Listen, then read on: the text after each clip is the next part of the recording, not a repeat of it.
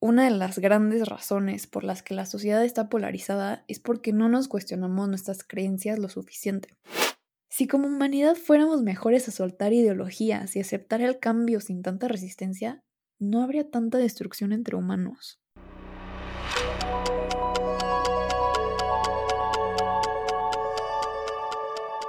Bienvenida o bienvenido a ¿A dónde vas tan rápido?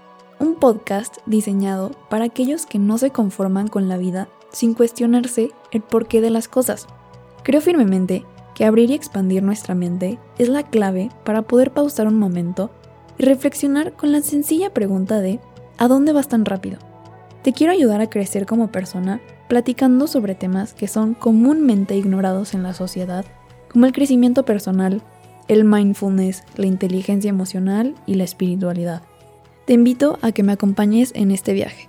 Yo soy Angélica Sánchez. Comenzamos.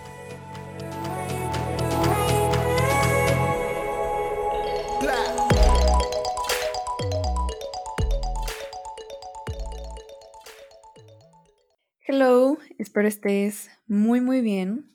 Una vez más, muchas gracias por estar aquí hoy. Para este episodio tengo una reflexión muy interesante que me gustaría compartir contigo y que se trata sobre hacerle frente a los temas tabú, decir las cosas como son y dejar entrar nuevas ideas a nuestra vida. Todos podemos beneficiarnos de hablar sobre temas que nos incomodan porque luego se vuelve más incómodo quedarnos callados. Quiero empezar con esta frase que dijo Roberto Martínez, el host del podcast creativo, que dice, el acto de conversar es una rebeldía en una sociedad polarizada. Esta frase me encanta porque es muy cierta y es algo que la sociedad hoy y desde hace muchos años está viviendo. O sea que esto de estar polarizados no es nada nuevo. Creo que Hoy ya hay muchos menos tabús que antes, por ejemplo, ahora podemos hablar más sobre el feminismo, la comunidad LGBTQ, cosa que antes no era nada bien recibido, pero aún nos quedan muchísimos más temas que destapar. La reflexión de este episodio se trata sobre aprender a conversar en una sociedad polarizada y lo que eso implica en nuestras vidas. Y creo que una de las grandes razones por las que la sociedad está polarizada es porque no nos cuestionamos nuestras creencias lo suficiente. Cuestionar nos ayuda a cambiar. Desde que somos bebés, el sistema nos domestica el pensamiento. Nuestros papás nos educaron de acuerdo al sistema que los educó a ellos y así de generación en generación. Y por sistema me refiero al sistema de la sociedad en el tiempo en que crecieron, no necesariamente al sistema de gobierno. Y no creo que esté mal tener un sistema. Creo que nos ayuda a evolucionar y a no tener que empezar desde cero en cada generación. Pero creo que el problema está cuando no cuestionamos esa domesticación de pensamiento y vivimos dormidos en el sistema por muchos años. Los humanos tenemos libre albedrío, pero muy pocas veces lo usamos para crear una vida que se alinee mejor a lo que creemos en realidad.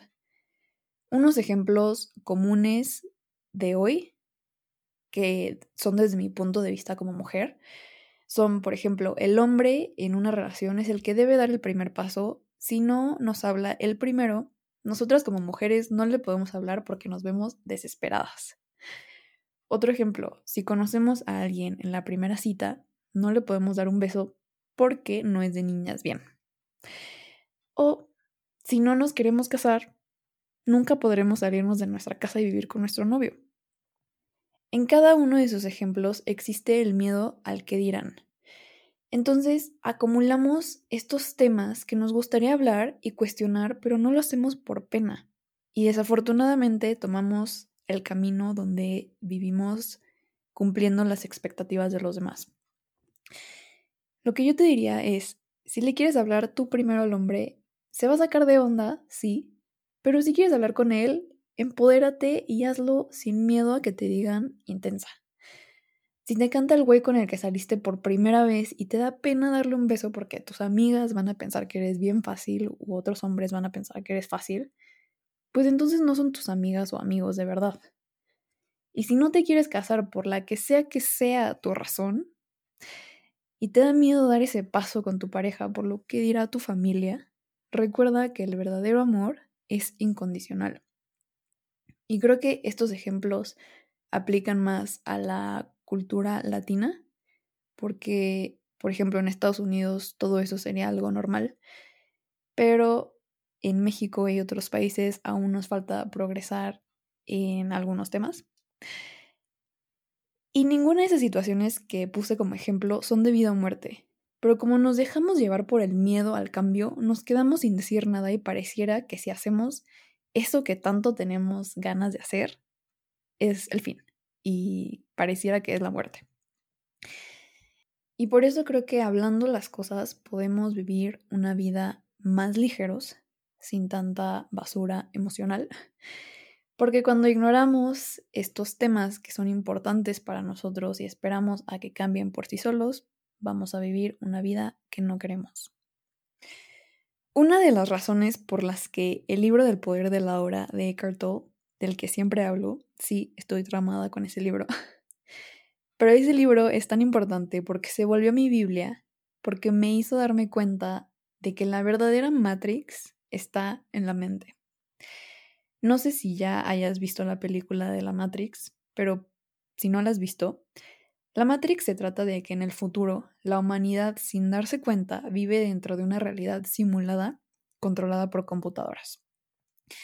La película está jaladísima, pero el concepto de la Matrix es algo que a mucha gente le gusta preguntarse si es real o no, porque ¿cómo sabemos que no vivimos en un juego tipo Sims y estamos siendo controlados por alguien más? Algunos creerán que eso es una posibilidad, otros no, pero no me quiero meter en ese tema ahorita. A lo que voy es que el poder de la hora te enseña a salir de tu mente, a reconfigurar ideologías, a vivir sin miedo al que dirán y hacer lo que se te pegue la gana, pero con la intención de vivir una vida consciente del por qué hacemos las cosas. Entonces, si tomamos el concepto de la película de la Matrix, donde vivimos en una ilusión, en un sueño donde alguien más nos está controlando y aplicamos esa idea a nuestra vida, es como si la Matrix fuera la mente, porque al final del día la mente nos controla y si no nos damos cuenta, la mente termina controlando nuestra vida en vez de nosotros controlando a la mente. Como si la mente fuera la computadora y nosotros el jueguito de Sims. Entonces, cuando te sales de tu mente y vas más allá y te das cuenta que tú eres quien controla tu vida, es cuando se dice que despertamos. Y a mí eso me hizo mucho sentido cuando comencé a cuestionarme creencias sobre cómo supuestamente debe actuar, pensar y vivir una persona como yo. Y un ejemplo que me parece muy relevante a este tema es la marihuana y el tabú que sigue existiendo hacia su consumo y a continuación te voy a compartir unos datos interesantes sobre esto. Creo que todos sabemos que el alcohol y la nicotina son drogas al igual que la marihuana, pero al alcohol y a la nicotina nos hemos acostumbrado a consumirlas porque son legales y son aceptadas en la sociedad como algo cool. Ahora hay muchos estudios donde hemos aprendido que la nicotina y el alcohol son mucho peores para nuestra salud que la marihuana. Un estudio hecho por la Universidad de Queensland en Australia demostró que el alcohol y la nicotina son más adictivos que la marihuana. De todas las personas que consumieron alcohol, el 15% se volvió dependiente. De los que consumían nicotina, el 32% se volvió dependiente y de los que consumían marihuana, solo el 10% se volvió dependiente. O sea que la marihuana es menos adictiva que el alcohol y la nicotina. Y otro estudio hecho por la Universidad de Boulder demuestra que el cerebro se daña más cuando tomas alcohol que cuando fumas marihuana. Y aún después de escuchar esos datos, probablemente aún pienses, es que la marihuana es la puerta al mundo de las demás drogas. Cuando empiezas a fumar ya, te perdiste para siempre. Y no necesariamente. Si podemos educar mejor a la gente, se darán cuenta de que no es cierto hay muchos más factores que influyen en una decisión de tomar otras drogas que creo que tienen que ver con factores psicológicos o genéticos, pero es lo mismo para todas las drogas. Al final creo que la droga no es el problema, sino, sino el humano que no se sabe controlar cuando consume. Y obviamente esto no es una invitación para que todos prueben las drogas, pero es un ejemplo de cómo las creencias pueden estar tan arraigadas en nosotros que no logramos ver la posibilidad de vivir de otra manera y comenzamos a juzgar todo y al final nada nos parece bien. Cuando el mundo está cambiando, hay más investigaciones que están probando lo contrario a lo que pensábamos hace mucho tiempo y hay que evolucionar. El autor Miguel Ruiz, el hijo del autor que escribió Los Cuatro Acuerdos, otro libro del que siempre hablo, explica por qué nos apegamos a nuestras ideologías en su libro llamado Los cinco niveles de apego, que es otro libro que te recomiendo mucho sobre crecimiento personal. Y este autor explica que con el tiempo la mente va adoptando diferentes creencias en las que nos basamos para vivir. Y el miedo a cuestionar esas creencias es muy grande porque sin esa creencia no seríamos nosotros mismos porque esa creencia la internalizamos y se volvió parte de nuestra identidad.